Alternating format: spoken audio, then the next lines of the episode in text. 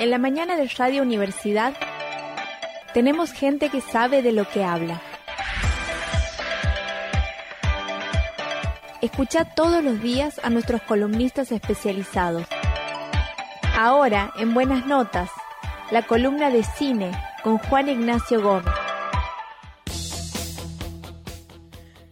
Muy buenos días, Juan Ignacio Gómez. ¿Cómo le va? Hola, Juan. Buenos días, María Julia Matar. ¿Qué tal? ¿Cómo están? Muy bien. ¿Cómo están? Hermoso día. Un sol sereno. Un sol rajante, diría. Rajante. A los que les gusta, a los que les gusta el, sol, lo felicito. Este, no es mi caso, obviamente, pero eh, vamos a ver que, cómo sigue el día, o lloroso como tiene que ser. Pero estamos en noviembre y bueno, casi Estamos en octubre. Ah, ah. Bueno, octubre, pero punto y llegar a noviembre, así que bueno, hay que tener un poco de paciencia, nomás falta 200 y pico de días para que venga el frío. vamos a hacer. vamos a, hablar de cine, vamos a hablar de cine y, y hoy sí veo con una columna hiper cinéfila. O sea, aquí no, no, después de haber hablado de algunas muy buenas propuestas que tenemos este año, como habló de Misa de Medianoche, hemos hablado de El Último Duelo, la gran película de Randall Scott, hemos hablado también de La Casa Oscura, una película de terror, digamos, de, los últimos meses muy buena. Hoy no, hoy salimos de todo eso y nos metemos directamente en los que, en esas personas que muchas veces hablamos en la columna, que han reformulado, que han creado, que han modificado las reglas del cine. Estamos hablando, hoy vamos a hablar de nada más y nada menos de Eric Romer, eh, un director de cine que hace mucho que quería hablar, es un director de cine muy difícil de eh, poder hacer en, 10, 15 minutos o 20 minutos inclusive, hablar de su filmografía porque es muy extensa, así que he decidido tomar por ahora, después veremos más adelante, eh, lo que lo ha llevado a lo que es en cine, que son los famosos sus seis cuentos morales. ¿Qué son los seis cuentos morales de Eric Romer? Básicamente son seis películas en donde el director francés, estamos hablando de principios de los 60, la, el conjunto de estas películas va a terminar posterior a los 70, donde Don Romer lo que hace es cuestionarse, es interpelarse, es buscar también la crítica del espectador acerca de esos mandamientos sociales, de esos mandamientos morales que regían en la sociedad francesa a principios de los 60. Estamos hablando de una década que va a significar también una revolución cultural muy grande y que mucho de esa revolución cultural también va a estar encarnado por estos directores. Se los ha incluido dentro de una escuela que se llama la Nouvelle Vague, este, y que los directores no tenían por ahí mucho que ver uno con otro, eh, como Godard, como Truffaut, como Resnais y como Schomer. En este caso, Schomer con seis películas él las ha calificado, las ha nombrado como los seis cuentos morales, lo que hace es meterse directamente con esas normas que regían y que eran, era una estructura rígida de la Francia de la década del 60. Eh, películas como La carrera de Susan, como La coleccionista, este, como Mi noche con Maud, como La rodilla de Clara, como El amor después del mediodía, son las que componen un poco estas seis películas tan importantes. No voy a hablar de las seis películas, obviamente, porque no, este, no tenemos tanto tiempo, pero sí me voy a detener con dos, que son las que más me gustan, este, y, las que rompen un poco a los que les gusta el cine, rompen un poco la cabeza verlas. Eh, vamos a hablar de Mi Noche con Maud, es una película del año 69, protagonizada, y lo tengo los nombres aquí, y si mi amiga Marina Luna Peralta está viendo, pido un perdón por mi francés, que obviamente es lloroso, está protagonizada por Jean-Louis Trintignant y Francois Fabián. Jean-Louis Trintignant. Así lo menciono no sé si, se dice así. Genial, Sergio. Genial, Sergio Salerno. Eh, impecable, impecable el francés. Impecable. Trintignant, que va a protagonizar después la mejor película de Bernardo Bertolucci, que es El Conformista, y que va a protagonizar en los últimos años una película que ha ganado el Oscar que se llama Amor, una película romántica medio fuerte. Pero en este caso, él este, actúa en Mi Noche con Maud. ¿Y de qué se trata Mi Noche con Maud? El personaje de Trintignant es un católico, un ultracatólico, ha pegado mucho a las reglas de la sociedad francesa, que sueña con casarse, que no ha tenido, eh, no ha tenido muchos amantes, acepta que quizás nunca se ha enamorado, y que por un hecho fortuito termina una noche durmiendo, y cuando digo durmiendo no hablo desde el punto de vista sexual, porque no existe eso, termina durmiendo en la misma pieza con el personaje de François Fabian, que no tiene nada que ver con él.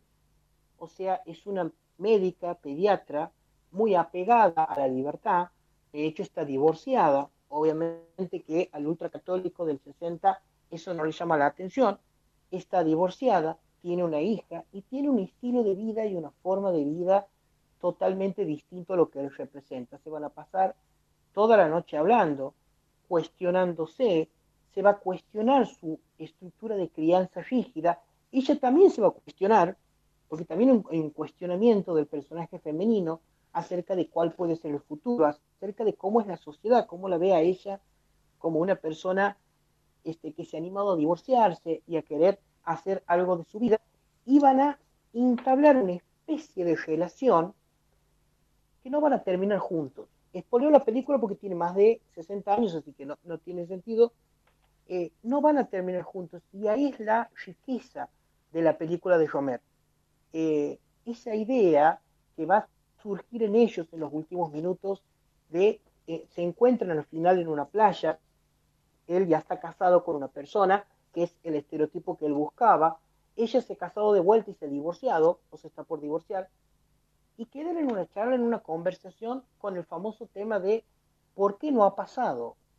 Y si no ha pasado, quizás nunca debería haber pasado, porque claramente ellos nunca pueden llegar a confluir en una relación este, que puede ser obviamente romántico de amor. La película es genial, es increíble, yo creo que es la mejor película de, de o por lo menos la mejor que, que la que más me gusta a mí y que se cuestiona también esta idea de cómo en las relaciones sociales este, impregna mucho el tema de la, eh, del estereotipo, de la búsqueda de alguien, de la soledad, este, y de cómo muchas veces nosotros estamos limitados por esa, este, esas normas que rigen nuestra vida. De eso se trata Mi Noche con Maud. Eh, es una película excelente. A los que les gusta la trilogía de Antes del Amanecer, famosa trilogía de Richard Linklater con, Ethan Hawke y Julie Depli, les va a encantar porque tiene muchísimo de eso. De hecho, la trilogía está basada un poco en Mi Noche con Maud. Este, y van a ver esa sensación al final de la película, cuando ellos se están separando y se están alejando en una playa francesa, eh, cómo se ven ellos al final eh, y, esa, y, esa, y esa curiosidad de saber, bueno, no ha pasado en su momento, en esa famosa noche que han estado juntos, este, y ya no va a pasar nunca más. ¿Y por qué no ha pasado? Eh, la película es románticamente perfecta, más allá de que muy hablada, pero es perfecta. Eh, no es ese cine romántico eh, muy, este, muy azucarado, muy dulce, no, nada que ver. Va directamente a lo real, va directamente a lo conciso, este, va directamente a lo que importa. Y presten atención los que vean la película, no solo la actuación de Trinidad, que es genial, pero vean la actuación de Fabián, porque ella es increíble. O sea, lo que hace Fabián en esta película es totalmente increíble. Eh, eh, está perfecta, está genial. Eh, los gestos que hace con la cara, aparte que ella físicamente está, este, está bellísima, físicamente está bellísima. Quizás menos famosa que Trintignant, ¿verdad? Muchísimo menos famosa, pero hay que aclarar que en Francia es muy famosa también por sus actitudes. Es una de las, de las primeras actrices francesas que han reconocido haberse hecho un aborto. Sé que hay toda una, una militancia también de la protagonista que es, es, interesante conocerla. Pero está genial. Muy, en la muy interesante propuesta, muy interesante propuesta. ¿Y dónde se la puede ver? Mi Noche con Mouse se la puede ver en Movie y en Cubi TV. Están en los dos, idioma original y este, obviamente con subtítulos, está perfecto.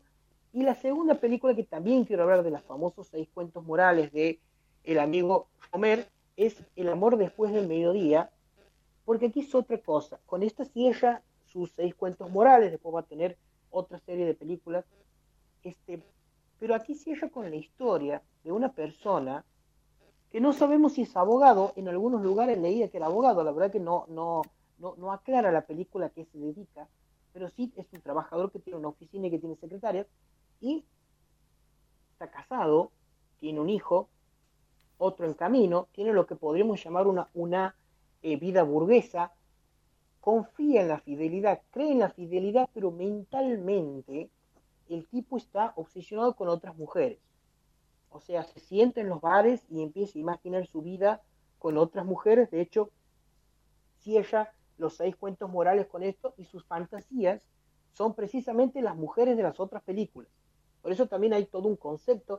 Obviamente que la, conocer la historia de Romer y el cine es medio, medio, medio difícil porque eh, hay todo un concepto de cine que utilizaba Romer, pero este, de hecho él va a tener eso de esas, esas protagonistas femeninas de las otras películas.